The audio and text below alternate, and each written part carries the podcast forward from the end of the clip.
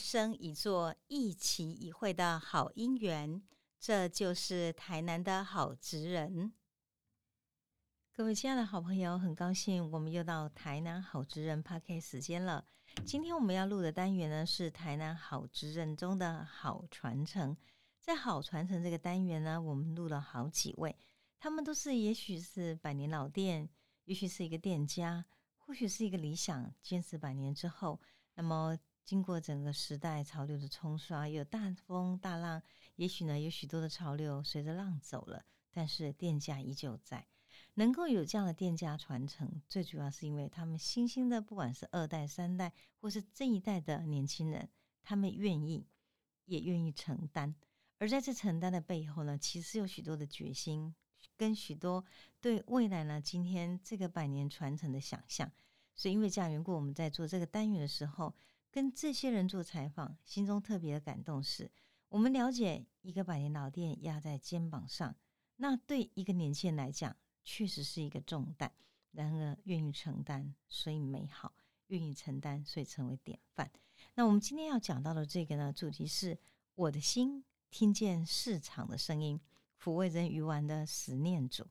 那十念组很特别哈，我第一次去到水仙宫买东西的时候，我就发现，你到水仙宫说，哎，那个朴素哈，阿北鱼丸呐，啊，那个素素哈，那北鱼丸呐，伫倒位？同南龙斋，黑的朴素就是思念祖，然后那个硕士呢，就他的太太黄玲，两个人真的是，我觉得应该怎么讲呢？我常常觉得他们两个是在水仙宫，在传统市场里头非常美妙的一道风景，因为他们让我看到其实很令人感动的一种返乡青年愿意承担的精神。十念祖呢，在这个采访结束之后，他给我的一句话是。你要真正失去了，你才会懂得你要的是什么。为什么他这么有感触呢？因为后来会接这个鱼丸店，确实是要看到家族的失去，也看到了很多他自己理想的东西不见了，然后他才真正痛定思痛去理解，到底他应该找回些什么。我们来好好讲一下十念祖的故事吧。那么这个十念祖呢，他们的抚慰真鱼丸是在国华街。然后你右转，在民权路上哦，所以在国华街、民权路、民族路跟海路这一片方圆的地方，我们称这个叫做水仙宫。水仙宫非常重要嘛，因为以前是我们台南三高中博的地方，这里做了很多的公益，这里事实上也是一个水仙信仰的地方。那么以前在水仙这个地方呢，事实上是有很多的舟船往来船唱，甚至我们在讲说台南早期的时候那种正声社哈，这种南冠呐，啊，是讲寻给给马说八冠呐，是讲一些唱，我们讲说比较特别的一种传唱艺术，酒家菜都在这边事实上很兴盛的。那么随着水仙宫呢形成的市集，世上也是人潮喧哗，四声鼎沸，所以水仙宫哈。几乎是我们常民生活中，你到这里什么都买得到，所以它是一个使命必达的民生厨房。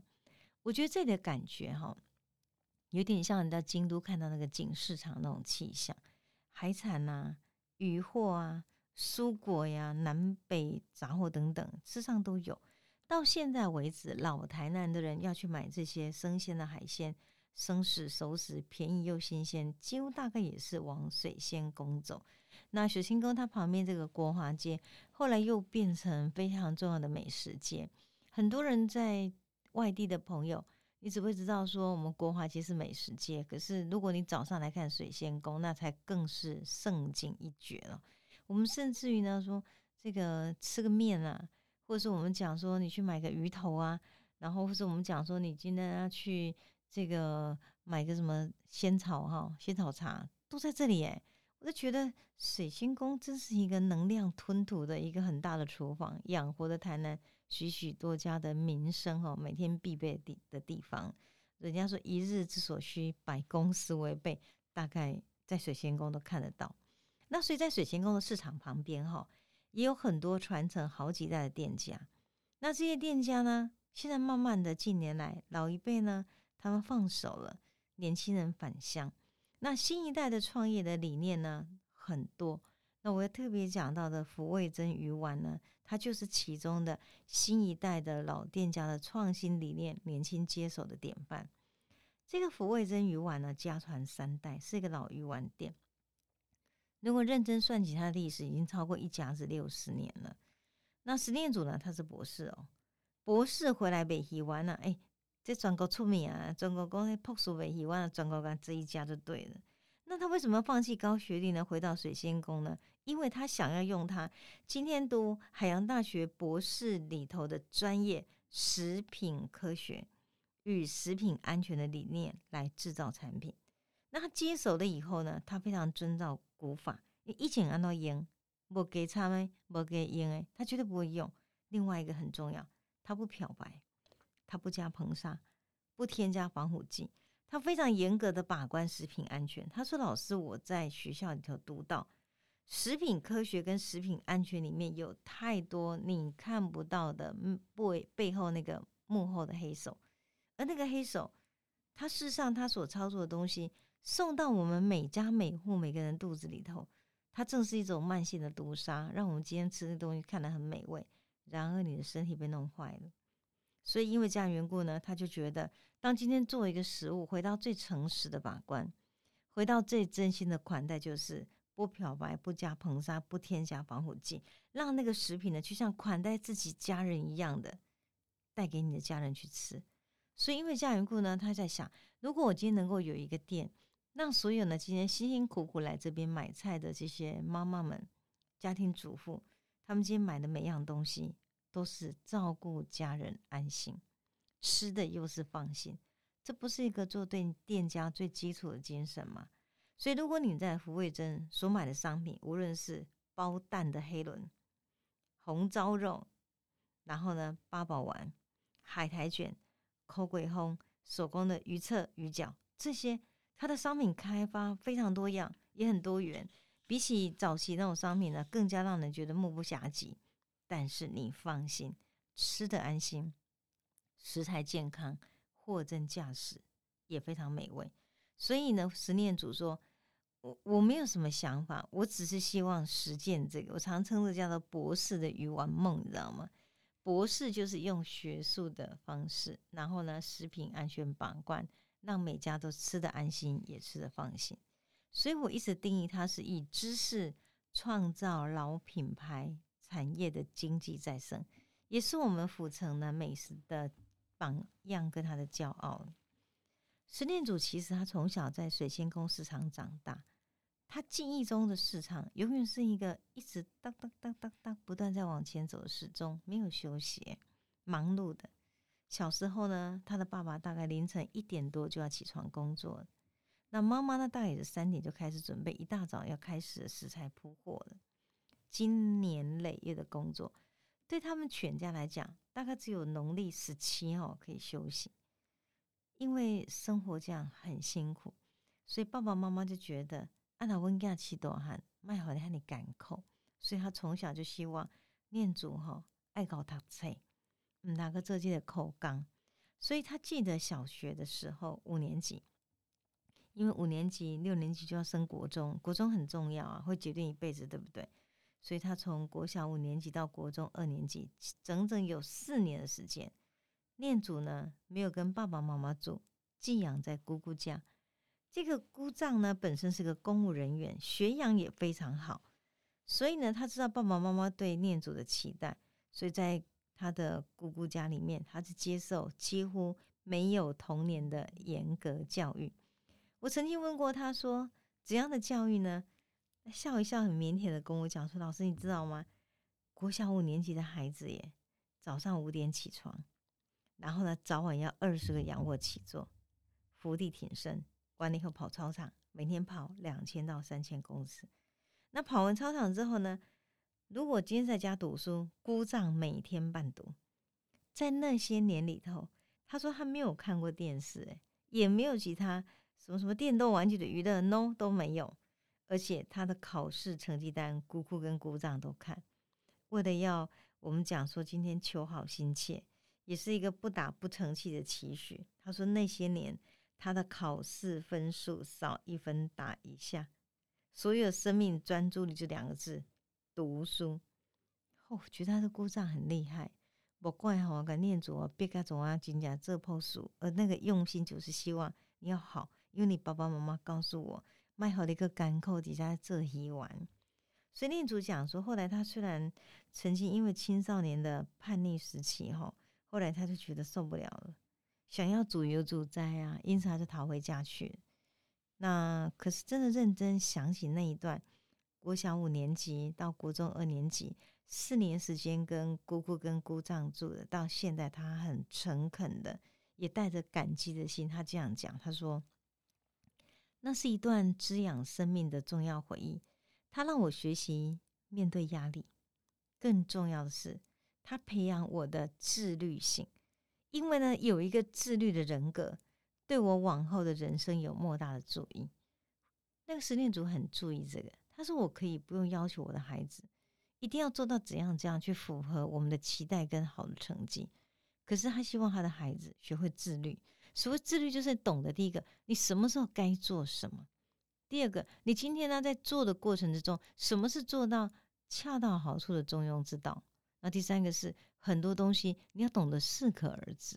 然后呢？我觉得所谓的知止而后能定，定而后能安，安而后能求得，这大概是今天十念组他能够读到博士一个很重要的自觉。他说：“其实你今天成绩再怎么样，你到了某个阶段，就有大概家里人都管不了你了。你要变成一个怎么样的好，或是要变成怎样的坏，就靠你自己。然而，因为当年有那样四年的自制力跟自律能力，使得十念组懂得。”在别人看不到的地方，我还是要自我要求，而这个自律是很重要的。所以后来从协进国小毕业之后，大成国中、台南二中就读海洋大学环境与渔业科学系，直到攻读博士班，这一路是他自己走出来的，不用人家盯了，因为他就想自己呢去求取一个可能更高的学历，让他自己看到更高的平台。那么一直后来呢，在他读博士班的时候。他们家遇到很大的冲击，因为家中的鱼丸店及安平的冷冻工厂就歇业了，这让念祖呢很大的震撼。为什么？因为以前就是家里呢什么都有，那个冷冻当时的这种食品呢做到那个工厂哦，竟然下下给。然后说真的啦，一旦你生意做起来了，利呀瓜底边又起多少堆呀。他父亲是一个很慷慨的人，所以他说当时呢家里每天哈。时刻三千来人还真不少，到最后结果，他们家的工厂歇业了。所以在这个震撼中，念祖就很认真的思考，未来他的方向是什么？那他要自己创业吗？他要完全把家里面这个事业就断绝在就那时候就歇业了吗？世上未尝不可，但是可惜，从父亲他们这一代下来的，那么从祖父这代下来。他们整个家族是投入了很多的心力在维持这个福味珍鱼丸这个品牌，他不能一下就凭空不见了。因此，在这样认真思考之后，他面临的选择，那个选择是什么？他想要重振家业。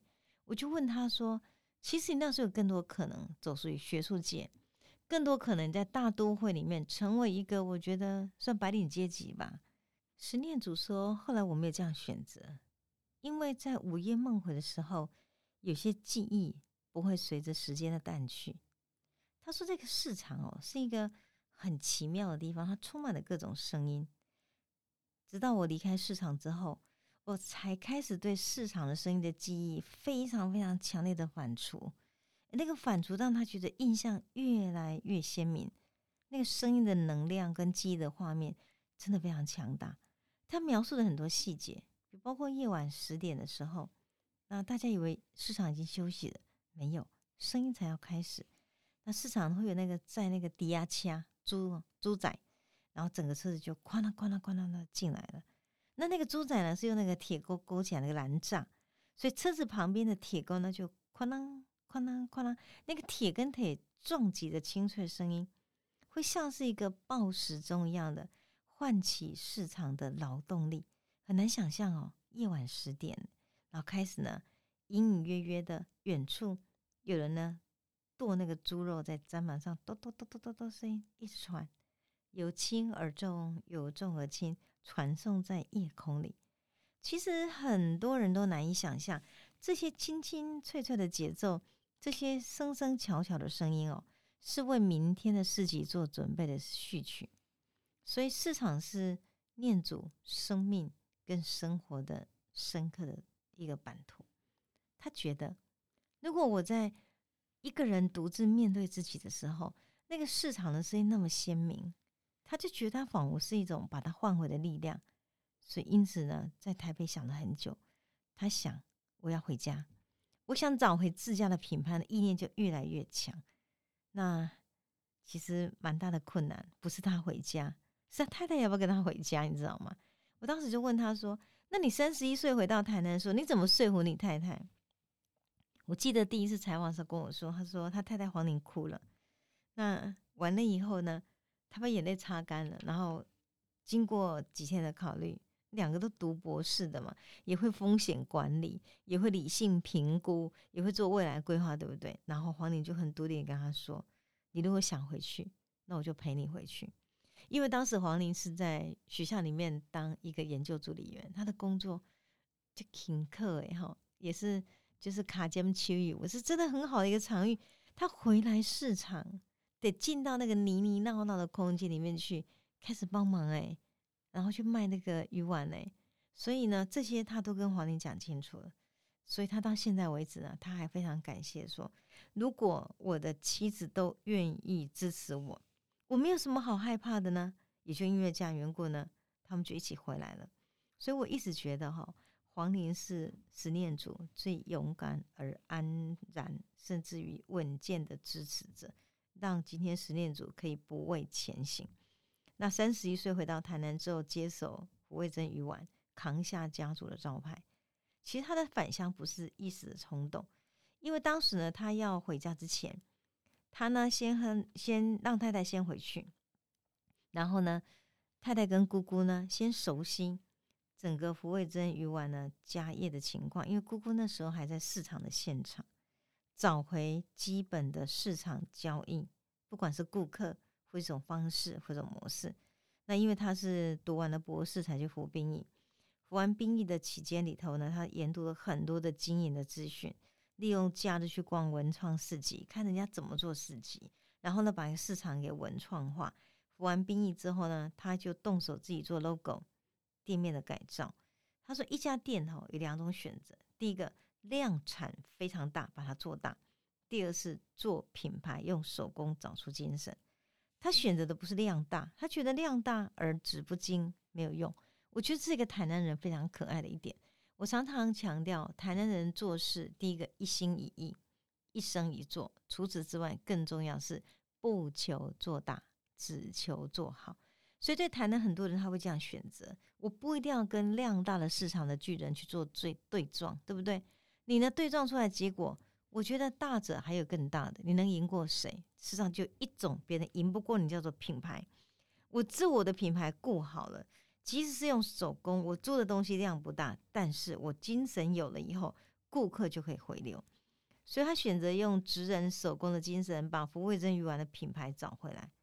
其实刚开始起步最大的难处是，老一辈不赞成新一辈的理念呢。所以，如何在冲突点上找到平衡很困难。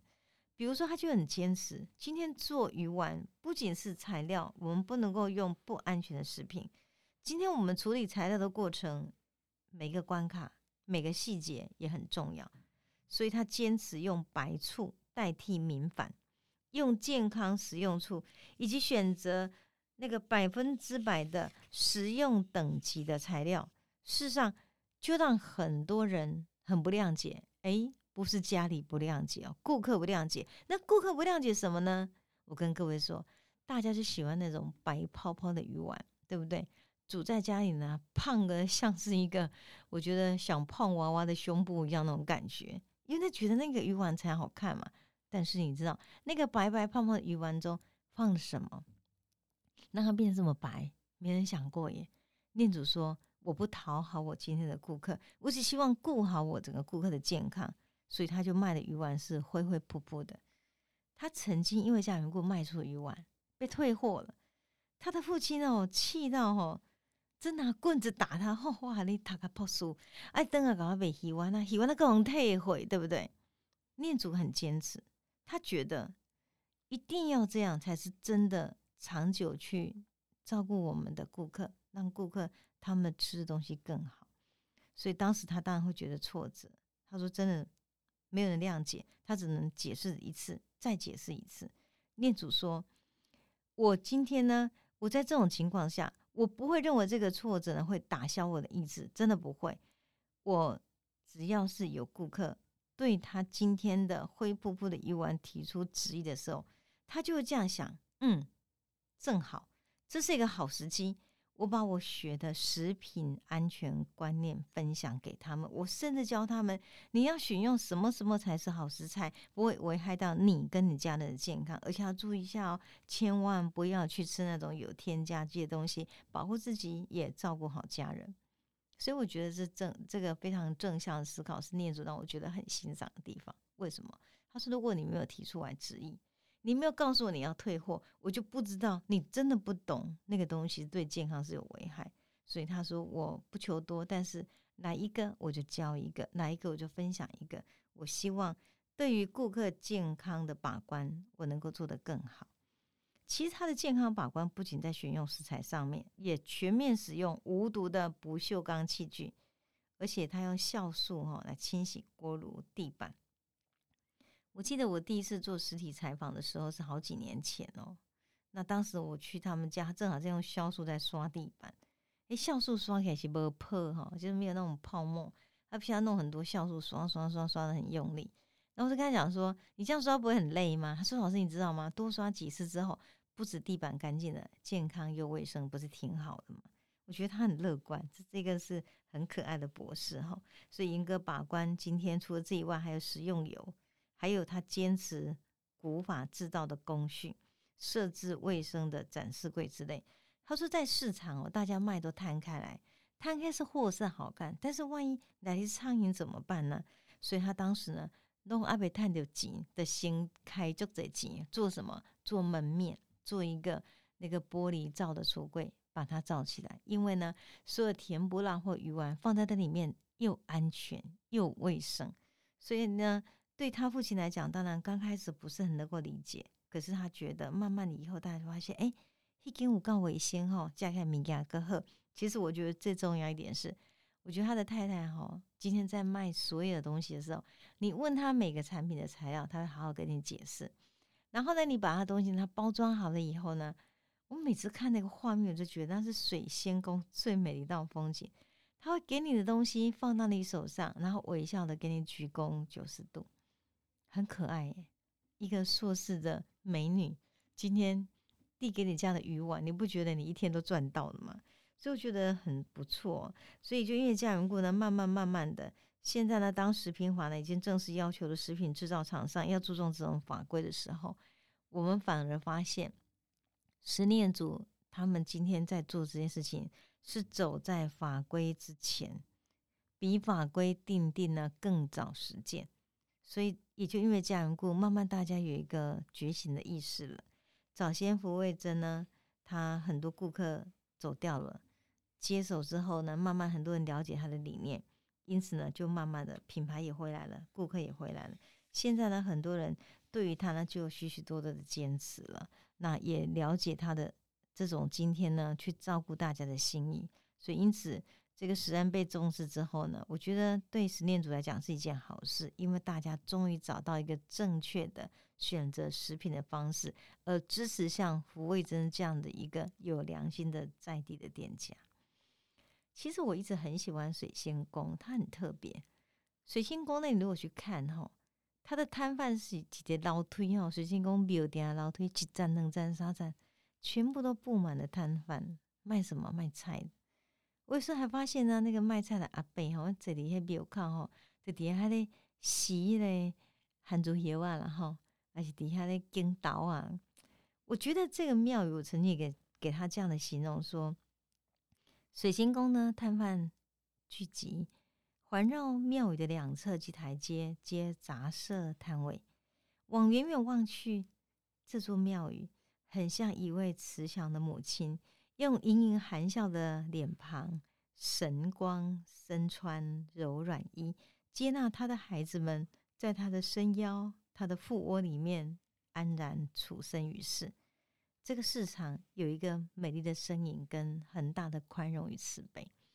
那我每次讲完这段之后，我就想到黄玲呢，就是十念祖的妻子，海洋大学环境生物与养科学系毕业的硕士，只是因为想支持自己丈夫的理念，返乡走入传统市场。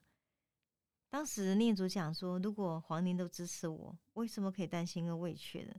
原来一个温柔的守候跟承诺，会让今天。这个家里的男主人如何的不畏艰难的前行？所以我觉得，我常常就这样形容说，他是一扇在台南市的市场里头，或是台南市里头看到最美的风景。他回来了，真的，他负责在市场外面叫卖，然后呢，这个念祖呢在里面去做鱼丸，真的是男主内，女主外。其实黄宁跟我说，哈，他刚刚回来时候根本不懂叫卖，也很害羞。不敢去跟他说哦，进来买东西。可是后来他慢慢的觉得，他他要克服这种挫折感呢，还是要慢慢的懂得跟客人互动。现在很多街坊啊，熟客呢熟了，也都一个个变成他的一个好朋友。所以你每天呢在市场里头穿着围裙，笑脸盈盈的，很有耐心的跟顾客解说包装，说谢谢。然后呢，我就觉得他真的很可爱。那我就问黄玲说：“你在市场这么久，你的感触是什么？”他说：“其实消费者到目前为止仍然需要教育。那因为我读了一些书，我很愿意扮演一个很好的解说员，为顾客的健康来把关。所以下次到水仙宫去，有事没事记得哦，去水仙宫看这一道美女的风景线了。因为我觉得不容易，你放下这样的一个高学历的。”一个身段，竟然只是为了大家每天日常的吃食，每天日常你买得到的一种你的食物呢去做服务，而且服务的这么样的亲切可人，真的不简单。所以我对他真的很佩服。那很早年的时候，我就开始在介绍他们，也写他们。念祖因为这样，过跟我成为一个好朋友。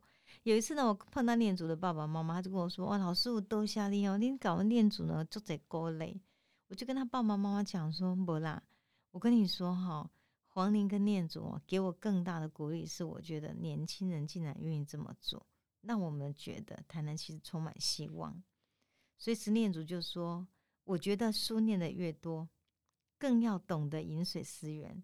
我毅然决然回来，是因为我觉得传统市场需要一些年轻人，所以他要让所学，让这个劳动力的。”整个工作转型为高层次的食品产业，如果能够建立非常好的食品履历，传达健康的理念，坚持手工，不求量多，但求质好，来传承福味珍百年老店的诚恳跟善意，也守护着父祖辈呢一生的心血。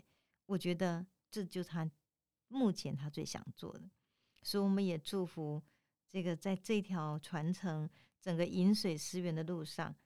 让我们今天福味珍的品牌朝着百年老店的目标目标前进。那十念组跟黄玲永远都能够让他今天过得比明天更好，而且我们的支持者一天比一天更多。谢谢您今天跟我分享福味珍鱼丸这段美丽的故事。